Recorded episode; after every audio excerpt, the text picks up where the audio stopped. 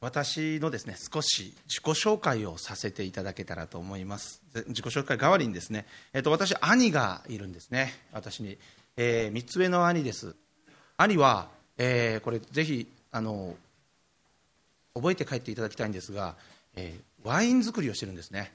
ワイン作り。で何を覚えてほしいかというとその会社ですね、えー、ワイナリー、えーと、山長野県の塩尻というところに井筒ワインというあの小さな会社があるんですね、えー、ぜひ、えー、日本のワインをですね選ばれるときは井筒をお願いします。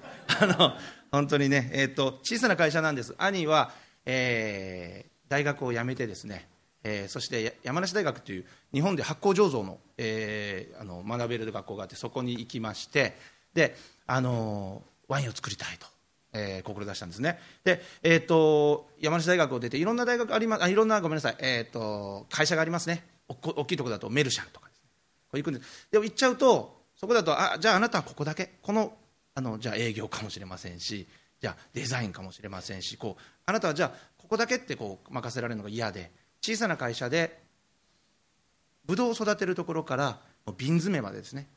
そこまで全部やりたいんだ。というので兄はですねわざわざ小さな会社を、えー、選んで、えー、井筒ワインという会社に。で兄はですね今あのそれこそ畑から全部やってます。で、えー、何年前かな？腱鞘炎？こうパッチンパッチンパッチンパッチンって枝を払うので腱鞘炎になってここね手術をしたぐらいです。兄はですねいつも言います。実家に帰った時にですね兄は、えー、いつもですねワインブドウ作りって難しいとワイン作りって難しいって言うんですね。で、えー、何が難しいか。やっぱりワインはブドウで決まると。ブドウで決まる。ブドウの出来でほとんどワインの8割決まると。だからそのブドウをですね作るために本当に手がかかると。もう本当にですね、えー、今日の御言葉の通りです。良い実をつける枝はですね本当に手入れをするし、えー、そうでなければ切って、えー、捨ててしまう。焼いてしまう。これは本当にその通りです。今でこそ新種改良が進んでですねまだ実がつきやすいですけども当時のこのキリストのこの時代これはもう枝はなかなかもういい実はつけない、えー、もう木はですねもう切って枝は切って切り落としてしまう。そういうようなものだろうと思います。本日の聖書箇所ヨハネによる福音書のヨハネの福音書の15章です。お読みいたします。私は誠のブドウの木であり私の父は農夫です。私の枝で実を結ばない者は皆父がそれを取り除き実を結ぶ者は皆もっと多く実を結ぶために刈り込みをなさいます。あなた方は私が私あなた方は私があなた方に話した言葉によってもう清いのです。私にとどまりなさい。私もあなた方の中にとどまります。枝がブドウの木についていなければ枝だけでは実を結ぶことができません。同様にあなた方も私にとどまっていなければ実を結ぶことはできません。私はブドウの木であなた方は枝です。人が私にとどまり私もその人の中にとどまっているならそういう人は多くの実を結びます。私を離れてはあなた方は何もすることができないからです。誰でも私にとどまっていなければ枝のように投げ捨てられて枯れます。人々はそれを寄せ集めて火に投げ込むのでそれは燃えてしまいます。新新海薬はいいですね。新海薬は。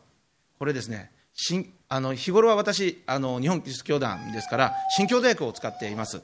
新共同訳はですねこれはもっともっと厳しい言葉です、えー、15章の6節ですね。私につながっていない人がいれば枝のように外に投げ捨てられて枯れる。そして集められ火に投げ入れられて焼かれてしまう。まあなかなかに、えー、なんでしょうね。なかなかの言葉ですよ。これえー、僕はですねあもう少し告白しますと子供の頃この聖書箇所は嫌いでした。やはり怖いですね。怖いです。あのもう、えー、焼かれてしまうんじゃないか焼かれてしまうんじゃないかとビクビクビクビクしていたのを覚えています。どうでしょうか皆さんは。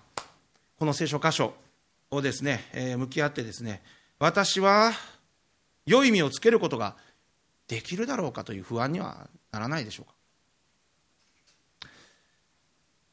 その思いを持つのは実は当然ですね。自然なことです。むしろ我々の中で誰がいや自分は良い身をつけてますので大丈夫です。とですね。胸を張れる人がいるかですね。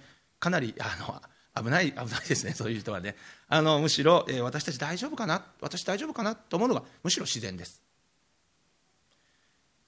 私たちがですねあの大丈夫かな？だからこそ、えー、聖書に向き合って私たち礼拝に守ってるわけです。実はそうですね。あの罪意識が私たちのですね実は信仰生活の屋台骨でもあります。これ今日初めてですねあの来てくれた仲間もいますけれども本当に、えー、クリスチャンの、えー、信仰の屋台骨背骨になり得るのがこの罪意識です。で私があの黄色い紙をですね、えー、入り口で配っていただけたかもしれません。あのこれはあの帰りしな帰ってですね、えー、帰りの、電車の中でも結構ですし、えー、もう帰ってからですねトイレの中かどこかで、ゆっくり読んでください。であの今はあの、ね、読んでいただくと結構なんですけれどもそれ日本私はですね日々日本キリスト教団の、えー、ユースセンターですね青年センターで、えー、奉職をしています。で、えー、そこにはですねあのキリスト教主義の学校のように同じでですねクリスチャンじゃない方々もたくさん来てくれます。であの半分今までそうですね7割がノンクリスチャンの方で3割がクリスチャンでしたが今大体半分ぐらいになってます。でその、えーまあ、教会に行かない行っていない、えー、聖書に触れたことのない青年たちと教会に行っている青年たちがこう一緒に活動するんですね。ですから、えー、ある時ですねえー、KGK で育った青年に言われたんですね。この学生キリスト教、まあ、SCF っていうんですけれどもスチューデント・クリスチャン・フェロシップですね。SCF の仲間からは救いの喜びを感じないって言われたんですよ。これ結構僕が僕が来た中で一番傷ついた言葉です、えー、この SCF の仲間からは救いの喜びを感じないって KGK 出身のですね、えー、青年がいた。言っときます。これはあの教団日本キリスト教団の学生ですからね。あのなんか変に思わ変にっていうのは悪いななんて思わないでください。あの自分自分たちの身身身のことを言ったわけで、えー、であのわきついなと思って僕はすごく傷ついた。それでですねえーとユーえー、リトリートキャンプでですね、えー、みんなでこのこの言葉をですねみんなで分かち合おうというので、えー、救いの喜び私たちがどなぜ、えーね、あこう感じ出ないんだ外に出てないのかというのを、え、みんなで、え、話し合ったこともあります。でそこに出てくるのがやはり罪なんですね。罪意識の欠如が救いの喜びを生んでないんですね。これは、えー、日本キリスト教団の、えー、全てではありませんが、えー、やはり愛や恵みや慈しみは言っても滅びや罪に関しては、え、語ることの少ない自分たち自身を非常に反省した経験となりました。罪意識は信仰生活のですね信仰の本当に、えー、屋台骨になると言いました。そうなんですね、えー、ただですねこの私は、えー、子供の頃からこの聖書箇所に触れるたびにですねいやもうもう怖かったですしもう切り捨てられて焼かれてしまうんじゃないかともう全くもうそれの最右翼ですね。もう絶対にもう確実に僕は焼かれちゃうわと思ってました。だから極力この聖書箇所を開かずにあもうこうあっつってこうやって開あの閉じて、えー、いたわけです。でですねそして、えー、もう一つこのイエスあのイエス・キリストの言葉ですねイエス様の言葉がですね新共同訳では本当にあの厳しいんですね。えっ、と私につながっていなさい。私もあなた方につながっている。ね、ブドウの枝が木につながっていなければ自分では実を結ぶことができないようにあなた方も私につながっていなければ実を結ぶことができない結構新海薬とは少し雰囲気が違うというか非常に言葉が厳しいんですね。厳しくて私は怖かったわけです。私から離れるな。離れずくっついていて豊かな実を結べと。非常にこう厳しく、聞いていたわけまあ脅迫的な思いを持って読んでいたところもあった。しかしですねこの聖書箇所は、どこなどのような場面か。これこれはですねこの聖書箇所は十字架の死のですねイエス・キリストのそのまさに前夜のことです。前夜。最後の晩餐の席上での言葉です。弟子たちと私たちに語りかけてくださる。もう十字架の前夜最後の晩餐の席上です。えーとね、初めての仲間なんかはあの13人のね、えー、おじさんたちがこうご飯を食べているところであの絵ですね。あの絵。最後の晩餐、ね、お弟子さん10人のお弟子さんとイエス様真ん中に。その、えー、最後の晩餐。最後の晩ご飯ですね。最後の晩飯。最後の晩飯。それは、えー、なぜ最後かというともう根性。イエス様は次の日十字架にかかって死、ね、亡くなられてしまう。なので最後の、え、夕食だったわけです。そのえ前日の夜その場で、え弟子たちと私たちにイエス様が語ってくださった。脅迫的に読むんですけれども十字架の前夜であることを忘れてはならない。私はあなた方とつながるために父から離れて地上に下ってきたんだと。だから私の愛につながっていなさい。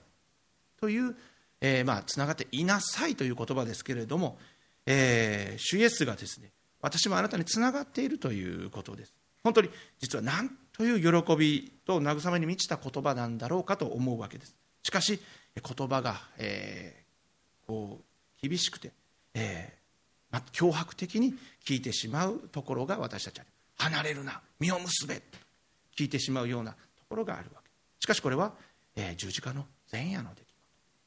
私は十字架のためにあなた方とつながるために私は父から離れて下ったのだという。それを忘れてはならない。恵みの言葉喜びと慰めに満ちた言葉ですけれどもしかし私たちはですね、えー、これこそ私たちの罪ではないでしょうか。人間の罪ですね。それは人間はですね自立を望むんです。自立を。これがもう本当に私たちの罪ですね。神からの自立です。私たちの人間性は神から自立し自分たちで歩みたいという思いが私たちの中に渦巻いている。その私たちの人間性を最もよく表したのがアダムとイブの出来事です。本当に聖書の一番最初に私たちがどういうその罪をですね、えー、内在しているのかというのを、えー、聖書はしっかりと語っています。神からの自立を望む人間の姿。神から離れた方がもっと豊かで強くなれるのではない。自分たちの力でもう全てを決定して自分が考え自分で自分の正しさ自分の正義自分の意思で全てを決断し決定しその方が主に頼るより神のもとでいるより私たちは強くて良い生き方ができる。自分たちの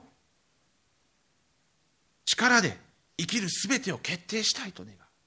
それが人間の持つ罪。自分たちの善悪自分たちの価値判断自分たちの裁き自分たちのもう正義です自分たちの自分たちの自分たちの自分たちの。その先には何があるか。その先にあるのは自分たちの自分たちの自分たち人間の人間の人間の思い人間の人間のってその先にはこの世界ですよね。争い痛み嘘妬み。弱い人々に目を向けることせず力の追求と力による支配です。それしかないわけです。私たちの人類の歴史がそれを証明しています。またイスラエルのですね歴史がそうでした。神からの自立を望むこのイスラエルの民そして堕落していきます。そして争いと力の支配に元に置かれてしまいしかし預言者の出現によって立ち返りが起こる。それの連続がこの、えー、旧約聖書。そのイスラエルの民の出来事。だからシュエスは本日の御言葉で言います。私につながっていなさいと。自分の言葉ではなくて私の言葉をいつも胸に置きなさいと言われる。つながって生きること。自分たちが出て強くなって離れてではなくて頼って生きること。弱々しく言えるかもしれませんが頼って生きること。主にですね。神の目にそれが豊かに生きるということ。自立して私たちの目に豊かに生きるのではなくて弱さの中でまた罪の中でその中で私を頼っていきなさいと。おっしゃっています。そうです。私たち一人一人ですねその罪人としてですね何も私たち、えー、実を結びます。そうやって胸を張る私たちそういう枝ですともう顔を上げてもうはっきりとそうやって、えー、イエス様にどうでしょう素晴らしいでしょう私をではなくてまあ、私は罪人で実を結ばないかもしれない。しかしあなたにだからこそつながっていたいのだとつながらせてくださいと、えー、私たちは願うものでありたいのです。私につながっていなさい。私につながっていなさい。これはこの主イエスのですね言葉。これは私たちの努力を求める言葉のように聞きます。私はですね私は私につながっていきます。いなさい。いろんなやらなきゃいけないこといろんな目を奪うこと、えー、自信がなければ自分の力で何かしたい。願います。でその中で私につながっていなさい、え、どんな努力をしてあれを捨ててこれを捨ててって思うかもしれません。これは私たちの努力を求めている言葉に聞こえますが実はそうではない。これは私につながっていなさいと。この言葉はいや私はあなたとつながっている。いつも私はあなた方とつながっているという主による約束の言葉です。主イエスはおっしゃいます。私はあなたを話すことはないと。何があっても話さず滅びから救い愛へと導くと聖書の御言葉また一種イエス・キリストの十字架はですね誠に難しいというか難解です。これは本当にこうやって教会に来てくれた仲間がいて本当に嬉しいことですけれども本当主イエスの十字架の出来事は本当に普通の私たちではえ頭ではです。考えるのではえ理解ができない出来事です。なぜならばですね今日のこの出来事はこういうことだからです。主イエスの十字架の出来事はこういうことだから。それはあなた方はの枝は実をつけることはできない。そんなことイエス様ご存知です。イエス様が私たち立派な実なんかつけることはできないことはとうにご存知です。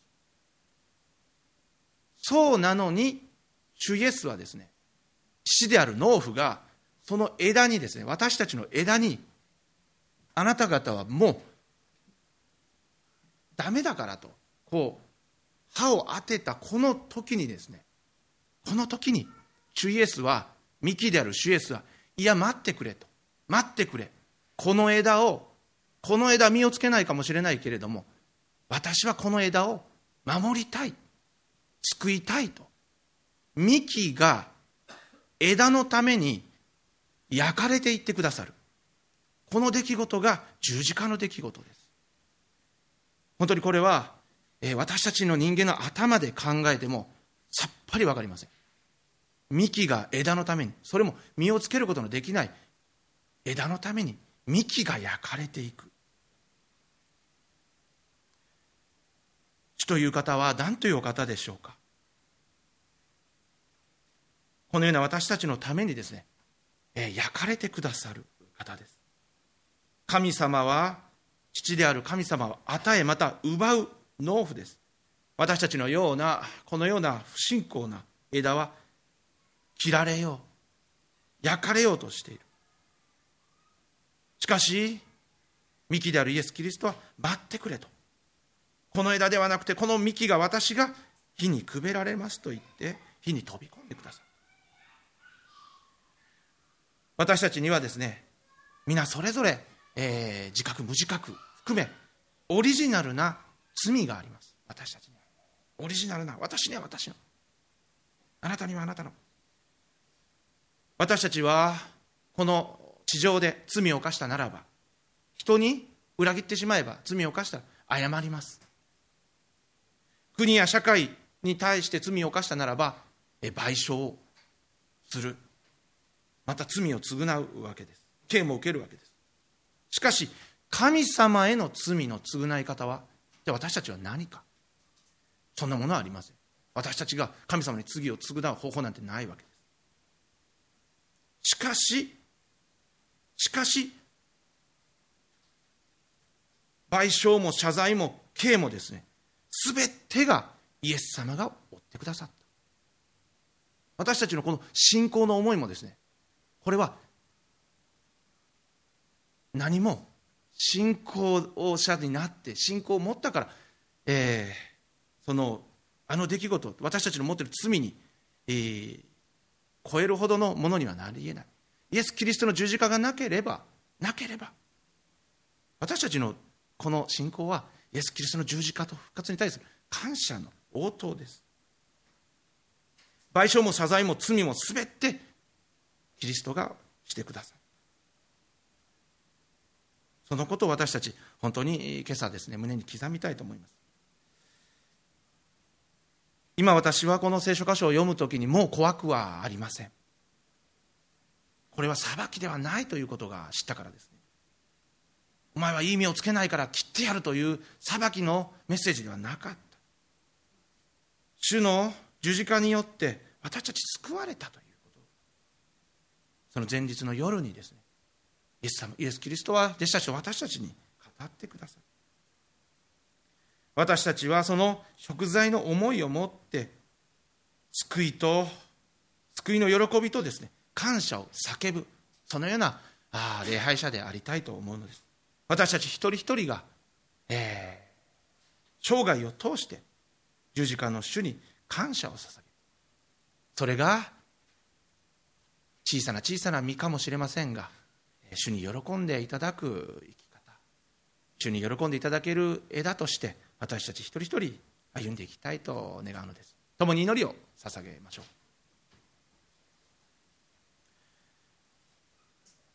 主なる御神あなたの皆を賛美いたします。あなたはあなたの目に私たちは小さなものですけれどもしかしなぜか主はイエスは私たちを高価で尊いと言ってくださりその命をもって私たちのようなもののために死んでくださいました。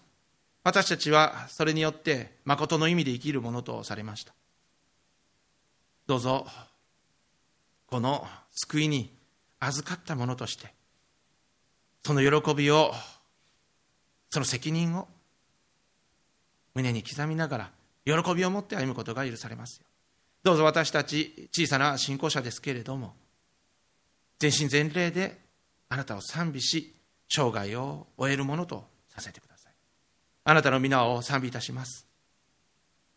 あなたの愛を賛美いたします。あなたの救いを賛美いたします。あなたの十字架の復活を賛美いたします。一人一人の胸にある祈りとともに、主イエスキリストの皆を通し、見舞いにお捧げいたします。アーメン